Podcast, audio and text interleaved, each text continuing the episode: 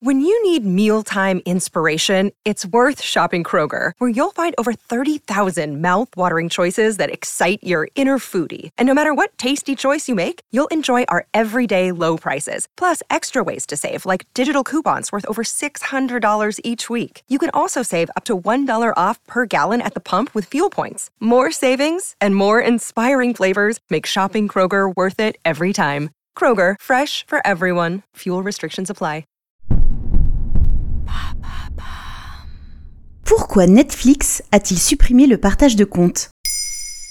Merci d'avoir posé la question. Les géants de la SVOD sont en train de trembler. Si certaines plateformes comme Apple TV ⁇ commencent enfin à tirer leur épingle du jeu, d'autres acteurs majeurs du milieu, malgré le succès de leur contenu, peinent à accéder à la rentabilité. On parle de titans comme Disney ⁇ et même de Netflix, la plus célèbre des plateformes de streaming. Ces abonnés sont les premiers à en subir les conséquences. Le coup prêt est tombé ce 23 mai 2023 et il concerne le partage de comptes.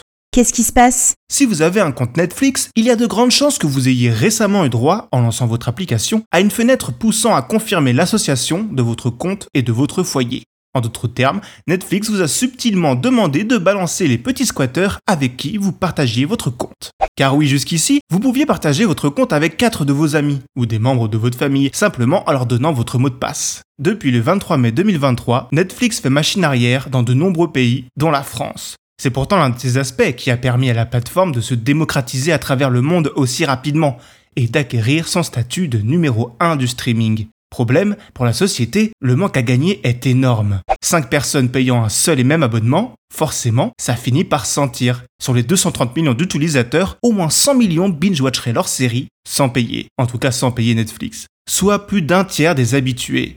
Alors, Netflix muscle son jeu et lance plusieurs dispositifs de contrôle pour vérifier que les seules personnes avec qui vous partagez votre compte soient des membres de votre foyer et pas votre ex en Ardèche. Pour permettre à la plateforme de contrôler votre adresse IP, il faudra se connecter au Wi-Fi de son foyer au moins une fois par mois et lancer un contenu. Il n'est désormais plus possible de partager son compte? Aussi, mais il vous faudra sortir le porte-monnaie. Le partage de compte devient une option payante, facturée à 5,99€ par mois. Vous pouvez très bien choisir de continuer à partager vos comptes illégalement, mais vos proches qui en profitent se verront déconnectés au bout d'un mois. Sauf s'ils viennent entre-temps squatter votre Wi-Fi pour se reconnecter. Pas simple.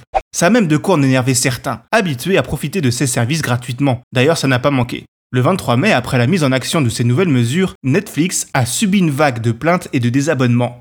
En Espagne, on parle d'un million de personnes à avoir pris le large. Est-ce que ça annonce la fin de Netflix? Si la plateforme n'a pas communiqué publiquement le nombre de déserteurs, elle affirme ne pas s'inquiéter. Elle pensait bien s'attirer les foudres de ses consommateurs, mais comme l'orage, la colère finit par passer. Le géant américain pense sur le long terme, sans doute à raison. Au Canada, qui a servi de pays test pour cette politique disons différente de partage de comptes, Netflix a observé une augmentation des abonnements après coup, la preuve que beaucoup ont concédé à payer le supplément. Netflix a même affirmé que son nombre d'abonnés canadiens était plus fort aujourd'hui qu'auparavant, quand tout le monde partageait librement son compte avec tout le monde. Une opération mûrement réfléchie donc, et qui, soyons honnêtes, nous pendait au nez de toute façon.